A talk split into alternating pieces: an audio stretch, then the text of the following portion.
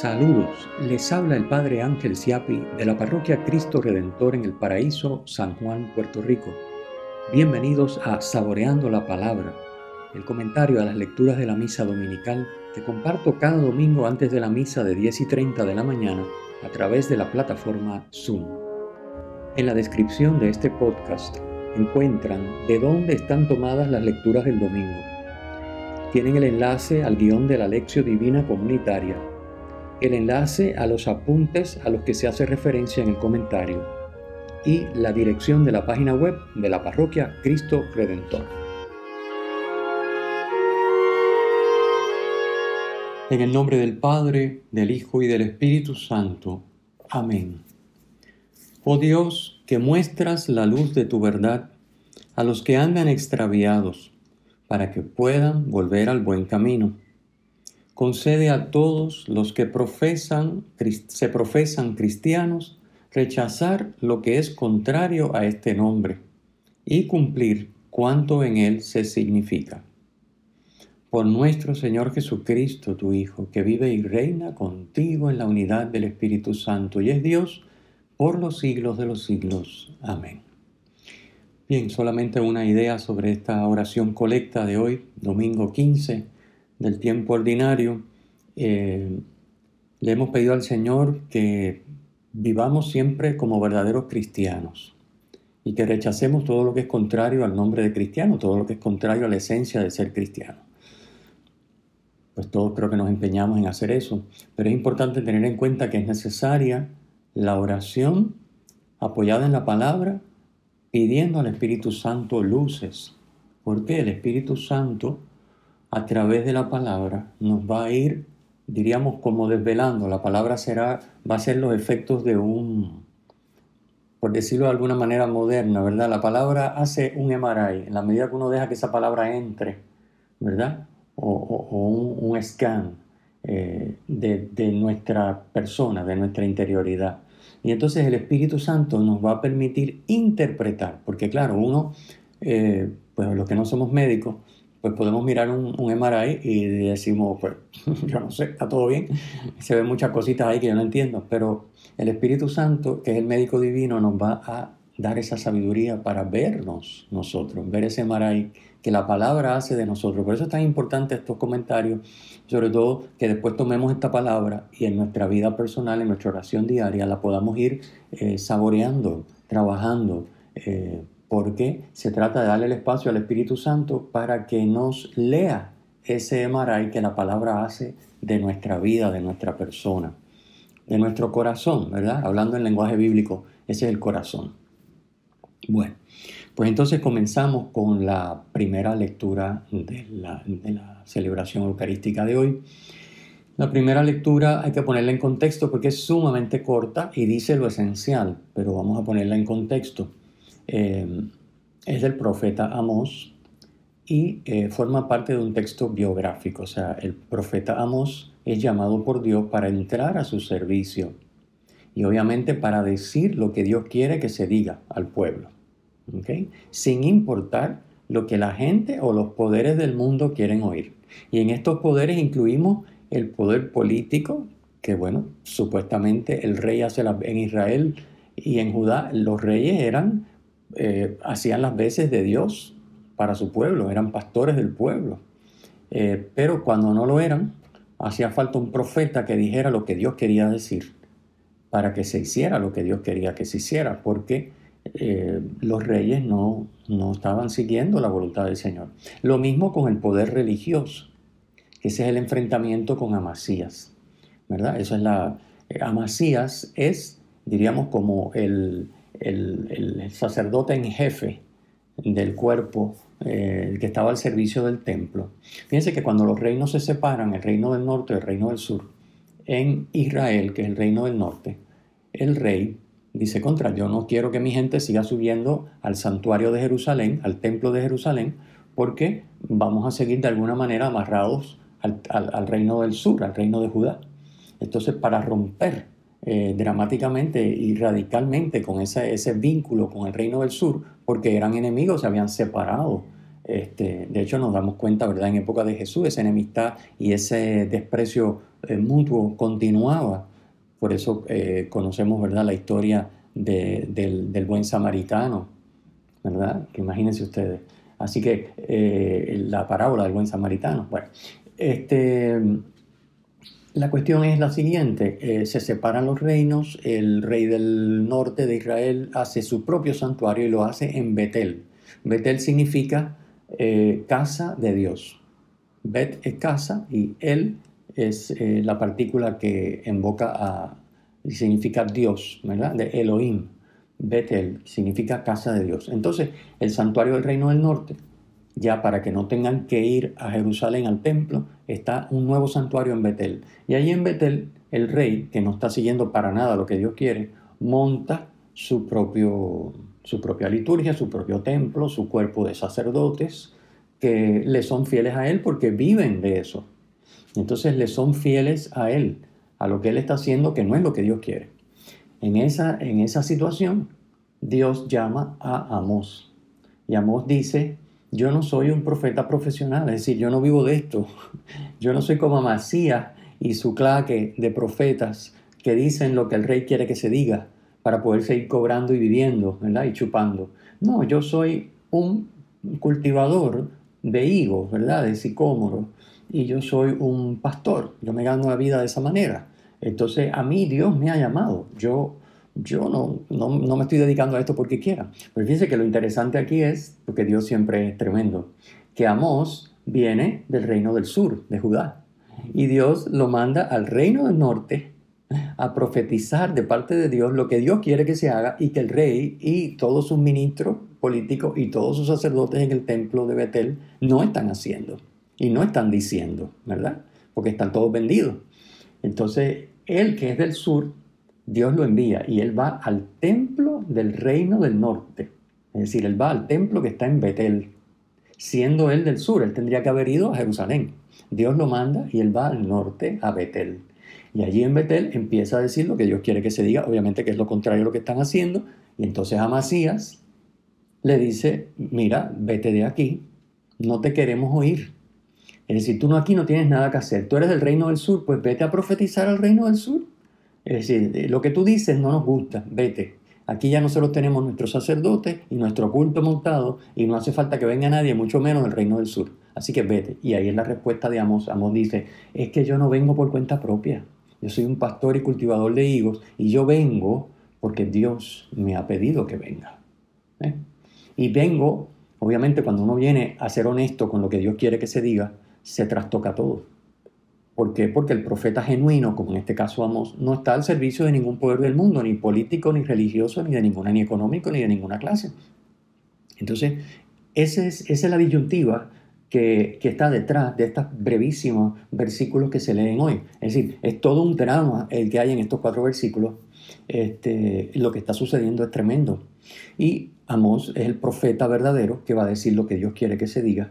Obviamente en el Evangelio, esto va a conectar con el Evangelio, donde Jesús va a enviar a sus discípulos, a los apóstoles, a predicar, obviamente, y a sanar, o sea, a hacer buena esa predicación, sanando, expulsando demonios, etc. Bien, así que esta es como la figura de lo que luego vamos a ver en el Evangelio, que son los apóstoles enviados por Dios para decir lo que Dios quiere que se diga, no lo que le conviene a ellos ni lo que le conviene a los que los mantienen, como en este caso a Masías. Bien, hacemos un paréntesis aquí para hablar de la segunda lectura. La segunda lectura es un himno precioso, precioso, precioso, precioso, que está en la carta a los Efesios al principio, ¿verdad? Comienza en el versículo 3 de la carta a los Efesios, eh, que se lee, este himno se lee y se reza con él en la liturgia de las horas que hacemos los ministros ordenados y aquellos de ustedes que, que aún siendo laicos la hacen. Este, es un himno precioso. Claro, el lenguaje es un poquito enredado, este, este, hay que irlo desmenuzando. Vamos a tratar de hacer algunas ideas más claras para que se pueda disfrutar más, porque es un himno precioso. Bien, es un himno de alabanza y de bendición al Padre. Está dirigido a Dios Padre. Y está dirigido a Dios Padre por lo que el Padre ha hecho por nosotros en Cristo. En Cristo. Es probablemente un himno de origen bautismal, ¿verdad? En las liturgias bautismales se hacían oraciones, se hacían himnos de alabanza y, acción de gracia, y esto probablemente con el tiempo va cogiendo forma y ya se constituye en algo como, como fijo, que con alguna que otra variante va tomando una forma propia y luego aparece consignado en estos escritos paulinos. Así que eh, eso es probablemente lo que piensan los eruditos, los que conocen de, los textos. Eh, es una bendición al Padre por lo que Él ha hecho por nosotros. Lo bendecimos a Él porque Él nos ha bendecido antes y nos ha bendecido en la persona de su Hijo Jesucristo. Ambas bendiciones tienen como, como centro a Cristo. Bendecimos a Dios por lo que ha hecho por nosotros en Cristo, porque Él nos ha bendecido a nosotros en la persona de Cristo. Fíjense que Cristo es el puente, el mediador entre Dios y su pueblo y nosotros los seres humanos. Entonces, Cristo es el eje a través del cual va nuestra oración al Padre. Por eso fíjense que siempre la oración litúrgica termina por Cristo nuestro Señor, porque es a través de Cristo que vamos al Padre. Y el Padre es a través de Cristo, como muy bien aclara el himno este, que nos ha bendecido con toda clase de bendiciones eh, celestiales y espirituales. Bien. El Padre es el que hace. Según el himno, el Padre es el sujeto de todas las acciones. El Padre elige, el Padre predestina, el Padre redime y el Padre recapitula, pero lo hace por medio de Cristo. Así que vamos a ver poquito a poco algunas de las bendiciones que este himno le eleva al Padre. Primera bendición, bendecimos al Padre porque nos ha bendecido en Cristo, como ya he dicho, con toda clase de bendiciones. Segundo, porque bendecimos al Padre porque nos eligió en Cristo. Esto también vale la pena irlo tomando paso a paso para rezar con este texto, porque nos eligió en Cristo antes de la fundación del mundo para ser santos en el amor. Es decir, antes de crear, desde siempre, porque desde que Dios es Dios es lo mismo que decir desde siempre, porque Dios existe desde siempre y para siempre. Desde que Dios es Dios, desde siempre, Dios nos ha elegido a ti y a mí en Cristo, en Cristo para que seamos sus hijos, es lo que dice la próxima bendición, pero nos ha elegido para que seamos santos en el amor. Es decir, Dios ha pensado en ti y en mí, con nombre y apellido, con lo que tú y yo somos, y con todas nuestras deficiencias y con todas nuestras virtudes y con todos nuestros fallos y con todos nuestros eh, logros. Dios ha pensado en nosotros antes de que existiéramos y nos ha destinado a ser santos en el amor nuestra respuesta es una respuesta a una llamada que es desde toda la eternidad. La llamada no es cuando nosotros nacemos. Digo, para nosotros sí, porque antes no existíamos. Es más, para nosotros cuando tenemos uso de razón, muchas veces, eh, o, incluso después. Eh, bueno, pero, pero la llamada desde el punto de vista de Dios es eterna. La llamada de Dios no es que se le ocurre, ah, mira, voy a crear a esta persona y entonces, no, no, desde antes de la creación del mundo.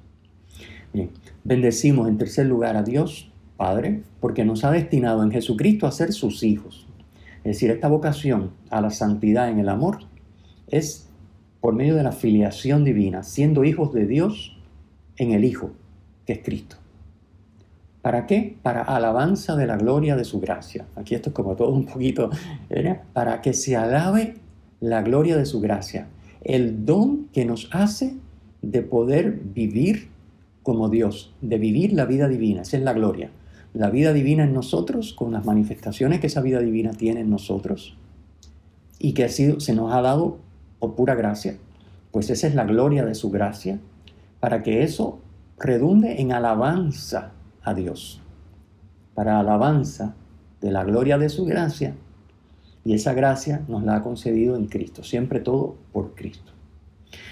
En cuarto lugar, alabamos al Padre porque por la sangre de Cristo, ya sabemos que para el judío la sangre es la vida, porque por la sangre de Cristo tenemos la redención, el perdón de los pecados. Es decir, por la vida divina que se nos ha manifestado en Cristo y de manera especial en su sangre derramada por nosotros, es decir, derramar la sangre por nosotros es, morir, obviamente, es entregar su vida, literalmente y eh, figurativamente según la idea de sangre de lo que significa sangre en, términos en la mentalidad bíblica, ¿verdad? La sangre es la vida. Así que Cristo, por medio de su vida que nos regala, y nos regala su vida muriendo, lo hace de verdad, no es, una, no es que nos dé su sangre, no, nos dio su vida, su sangre, las dos cosas.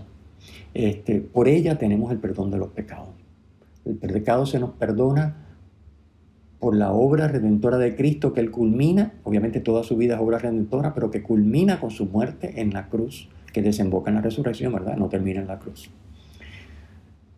Y esto es un misterio de gracia, regalo, que manifiesta la sabiduría y prudencia de Dios. Porque ¿a quién de nosotros se nos pudo haber ocurrido que Dios iba a ser hombre? Bueno, por eso es que los judíos no aceptan a Cristo, porque a nadie se le hubiera ocurrido una cosa como esa. Y mucho menos que iba a ser un hombre normal, sin aspavientos, sin ningún tipo de, que aparece como que si fuera una cosa extraordinaria, extraterrestre, maravillosa. No, no, un hombre común y normal. Ah, pues en esa normalidad y en esa cosa común que veíamos como los parientes de él en Nazaret dicen, y en la sinagoga veíamos la semana pasada, dicen, pero ¿y este qué se cree? Si este lo conocemos y sabemos quién es y de dónde viene y conocemos a su familia, ¿qué le pasó? ¿Eh? ¿Qué mosquito le picó? El que ahora está con esta sabiduría y estas obras de sus manos y estos milagros. Bueno, porque a nadie se le hubiera ocurrido que Dios iba a asumir forma humana y lo iba a hacer humildemente, sin ningún aspaviento. Así que eso es un misterio de sabiduría y prudencia, porque Dios no nos aplasta, sea, si Dios manifestara su divinidad con toda su omnipotencia, nos aplasta. Pobrecitos, si somos unas criaturitas, que vivir es un milagro. Así que Dios tiene que entrar como uno de nosotros, humilde, sencillo. Ah, pero que a través de Él se manifiesta el poder de Dios, en su palabra y en sus obras. Ese es Cristo el que hace el envío misionero a sus discípulos, para que también a través de ellos, hoy lo vemos en el Evangelio, se manifieste la humildad. A través de la humildad del discípulo se va a manifestar el poder de la palabra y de la acción de Dios. Bien, eso lo vemos en el Evangelio. Entonces, hemos dicho ya cuatro y finalmente quinta bendición porque Dios nos ha dado a conocer el misterio de su voluntad es decir, el plan que había decidido realizar por medio de Cristo. Cristo es el enlace, Cristo es el puente entre Dios y los hombres. Así que nos reveló el misterio de su voluntad. O sea, el misterio, el plan, el plan. Misterio no es algo que, que, uno dice, ay, eso no se puede saber qué cosa es. No está usado en lenguaje coloquial, sino de manera técnica. La palabra se usa de manera técnica. Es decir, el misterio de su voluntad es lo que Él ha determinado, ¿eh? lo que Él ha planificado, el misterio de salvación, el plan que va a realizar por Cristo. Cuando llegue a la plenitud de los tiempos, que obviamente es el momento de la encarnación y la vida de Cristo sobre la tierra. Al igual que vamos en la primera lectura y que los apóstoles, que vamos a ver enseguida cuando comentemos brevemente el Evangelio, este himno nos deja bien claro que Dios nos bendice libremente por puro amor. Desde siempre y para siempre Dios nos ha bendecido libremente, porque si no, no sería amor, por puro amor. No hay nada más en juego. Dios no tiene nada que sacar de nosotros cuando nos ha destinado a ser sus hijos, ya que por la sangre de su Hijo Jesucristo alcancemos el perdón de los pecados. Él no tiene nada que ganar cuando ese es el plan que Dios tiene en su mente desde siempre, porque nosotros no existíamos en ese momento. Así que Él no tenía nada que sacar de nosotros. Al contrario, somos nosotros los que tenemos que sacar. Hay personas que se creen que le están dando algo a Dios. No le estamos dando nada a Dios. Lo que le damos a Dios es para que Él nos pueda dar. Nos parece un esfuerzo tremendo y muchas veces lo es. Pero no es que eso sea, el, valor no está en lo que yo le doy a Dios. El valor está en que lo que yo le doy a Dios le permite a Él darme el plan, lo que Él ha determinado realizar según su plan a través de Cristo. Así que desde siempre y sin ningún mérito propio, Dios libremente, por puro amor, nos ha bendecido en la persona de su Hijo Jesucristo. Parte de la bendición es la elección y la predestinación. O sea, estamos predestinados a ser sus hijos, pero no es una predestinación que anule nuestra libertad. Nuestra libertad puede decir, yo no me interesa ser su hijo, prefiero quedarme este, huérfano y resolver yo por mi cuenta aquí en el mundo y cuando se acabe esto, pues se acabó, no me interesa más nada. Sería una decisión muy desafortunada y en el fondo estúpida, pero bueno, fantástico, todos somos libres, pero hemos sido predestinados, escogidos para ser sus hijos. Y eso incluye participar de la misión profética de Cristo. Es decir, eh, ser hijo de Dios es ser otro Cristo y participamos por el bautismo de la triple misión profética, regia y sacerdotal de Cristo. Hoy el Evangelio y la primera lectura se enfocan en el tema de la profecía. ¿Ok? Profetas, sacerdotes y reyes. Vamos al Evangelio. El Evangelio también es cortito, pero vamos a hacer unos comentarios que nos permitan después tomar esa lectura y aprovecharla y meditarla profundamente para que nos haga el Emaray, como dije, y que el Espíritu Santo nos lea el Emaray y sepamos qué es lo que está mal y qué es lo que tenemos que hacer. Porque Él no solo nos lee el Emaray, nos dice cuál es el tratamiento y entonces nosotros arrancamos. Bien, en el Evangelio de hoy la misión de los discípulos se describe con las mismas palabras que la misión de Jesús, que es predicar la conversión no es solo predicar, es predicar la conversión, expulsar los demonios y curar los enfermos. Esas tres cosas.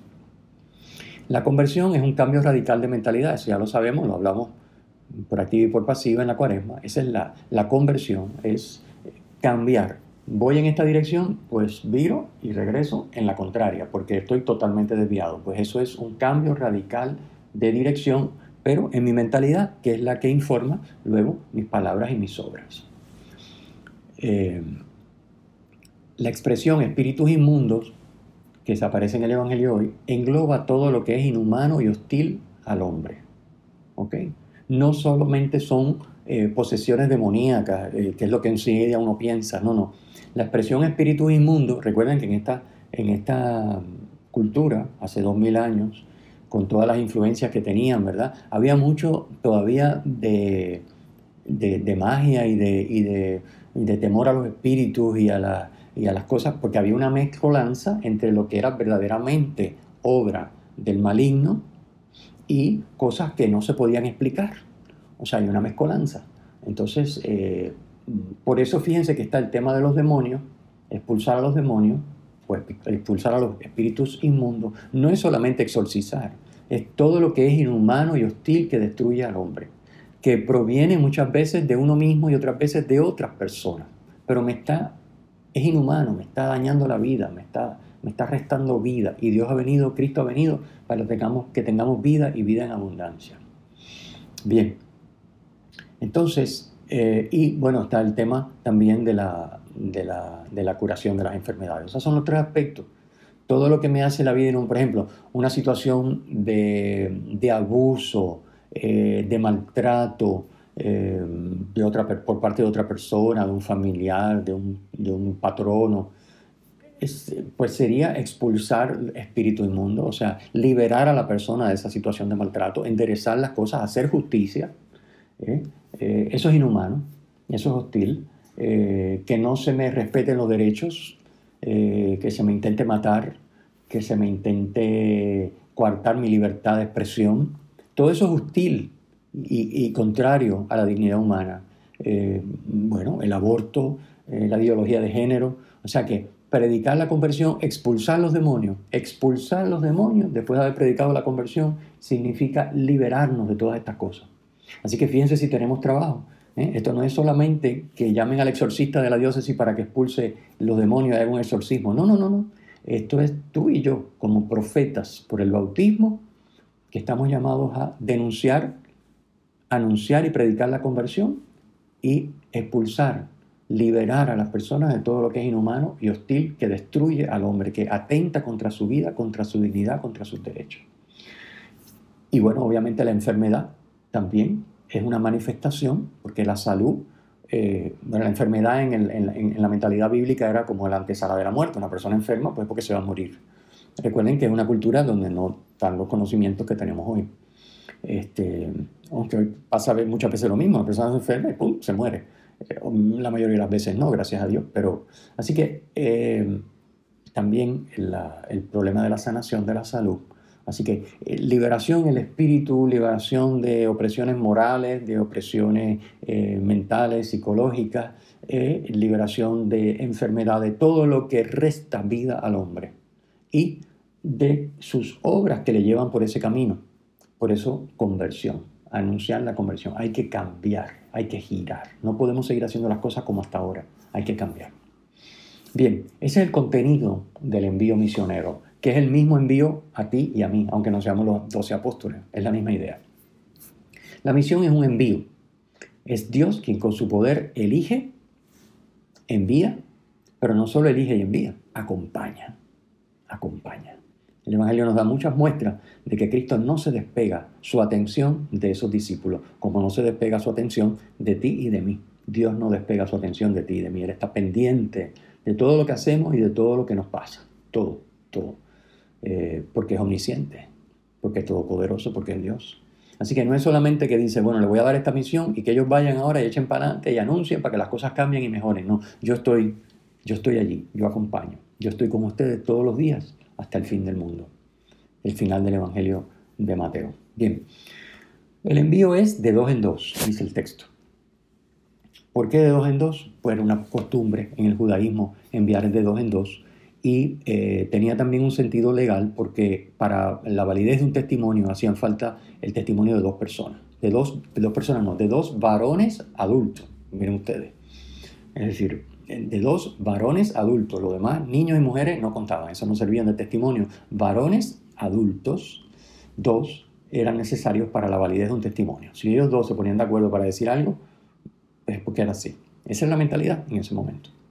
Entonces, los doce van de dos en dos a dar testimonio de Jesús, de que en Jesús está la salvación y de que por medio de Jesús, acogiendo esa conversión, liberándonos de todo lo que nos oprime y nos resta vida, podemos acceder a la vida de hijos de Dios y alcanzar libertad plena y alcanzar vida en abundancia.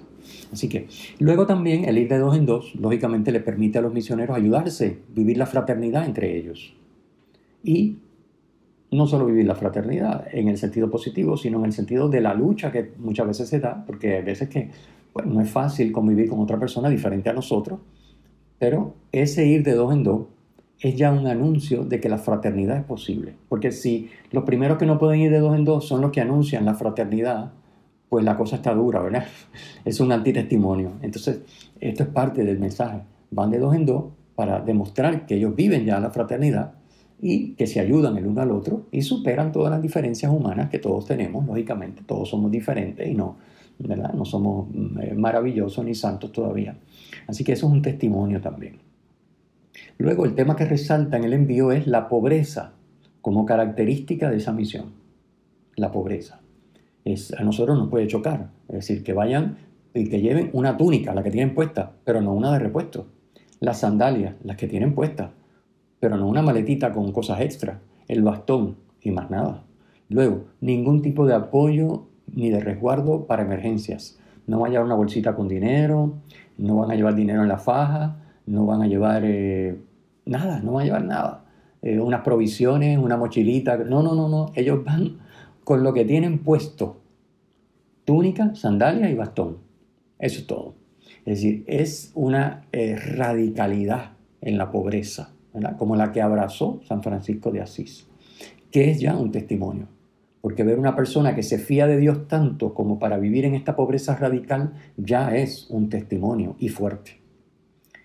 Quizás nosotros no nos están llamando a esa pobreza radical de la ropa que tenemos puesta muchas veces porque no podemos, tenemos que ir al trabajo, tenemos que salir, necesitamos automóvil, en fin, hay una serie de cosas que necesitamos y de comodidades sin las cuales no podríamos funcionar.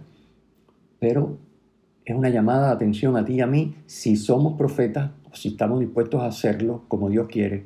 La sobriedad, si bien no la pobreza radical en la que son enviados estos discípulos, la sobriedad radical sí es un testimonio. Y la no sobriedad sería un antitestimonio. ¿eh? Exceso de lujo, exceso de cosas, exceso de, todo. Excesos, que es a lo que el mundo nos invita. Tú te lo mereces, te lo trabajaste, pues gástatelo, pues cómpralo. Claro, el mundo no le interesa a nosotros, le interesa vender. O sea, no lo hace para que nosotros seamos felices porque vamos a tener algo, porque de hecho sabemos por experiencia, los que ya tenemos unos añitos, que tú puedes tener la cosa más maravillosa y ansiarla durante un montón de años. Cuando la tienes, pues ya al cabo del tiempo, ya eso, ya eso es viejo, ya eso no, no te da la satisfacción que te dio a lo mejor los primeros tres meses, ya después no importa, da lo mismo si tenerla que no tenerla casi. Entonces, fíjense, esto es bien importante. Sobriedad. La pobreza radical para nosotros se va a traducir en sobriedad y el signo de credibilidad a nuestra predicación. El anuncio del discípulo no es una instrucción teórica, sino que es una palabra que actúa. va, como ya dijimos y explicamos ampliamente, va a liberar de los espíritus inmundos y va a liberar de la enfermedad. Y finalmente, hay un rechazo. El rechazo es posible porque somos libres y Dios no nos apabulla, no nos aplasta, no nos obliga, no se impone. Dios ofrece. Y nosotros, de parte de Dios, igual que los discípulos en este Evangelio, ofrecen. Por lo tanto, rechazo es posible. ¿Y qué pasa si rechazan? Pues ahí están las instrucciones. Según, obviamente, la mentalidad de la época. Sacudir el polvo de los pies es un gesto simbólico que estaba prescrito por los rabinos y que los fariseos practicaban siempre, que entraban en Palestina de regreso a un país pagano. Era una manera de decir, no quiero nada de los paganos, ni tan siquiera el polvo que se me ha pegado a los pies. Es un signo muy, muy elocuente, ¿no? A nosotros nos parece un poquito como medio loco, ¿no? Pero es una manera eh, como cuando uno se sacude así y dice, no, no, yo no quiero de esta persona, no quiero nada, de este lugar yo no quiero nada. Bueno, pues ellos se sacudían el polvo de los pies, yo de los paganos no quiero nada, hacían los eh, fariseos. Y de hecho estaba prescrito, como dije, este gesto al regreso de Palestina y entrar en, en, Judá. Entonces para los judíos que rechazan a los apóstoles, eh, este gesto que Jesús les manda hacer, deja claro que su actitud de rechazo lo que han hecho es distanciarse. O sea, de la misma manera que ellos expulsan el polvo, se quitan el polvo, es una manera de decir, tú te has quitado, yo te estoy mostrando lo que tú has hecho. Lo que yo estoy haciendo con este polvo es lo que tú has hecho con el mensaje de salvación que yo te traigo de parte de Dios. Te lo has sacudido y te has separado de él. Piénsalo. Eso es básicamente lo que dice el gesto. Piénsalo, porque si tú te separas del mensaje de salvación que yo te traigo, que no es mío, viene de Dios, yo soy un enviado, ¿dónde la vas a encontrar? ¿A dónde vas a ir? ¿Mm? Entonces es una llamada de atención, una invitación a la reflexión y al arrepentimiento. Muy bien, pues con esto terminamos nuestro comentario de las lecturas de hoy. Espero que les haya gustado y que sea de gran provecho entender estas cositas para que luego la lectura nos sirva para nuestro crecimiento espiritual. El Señor esté con ustedes y con tu espíritu, que la bendición de Dios Todopoderoso, Padre, Hijo y Espíritu Santo, descienda sobre ustedes y permanezca para siempre. Amén. Si te ha gustado este podcast, por favor usa el enlace para compartirlo con tus amigos.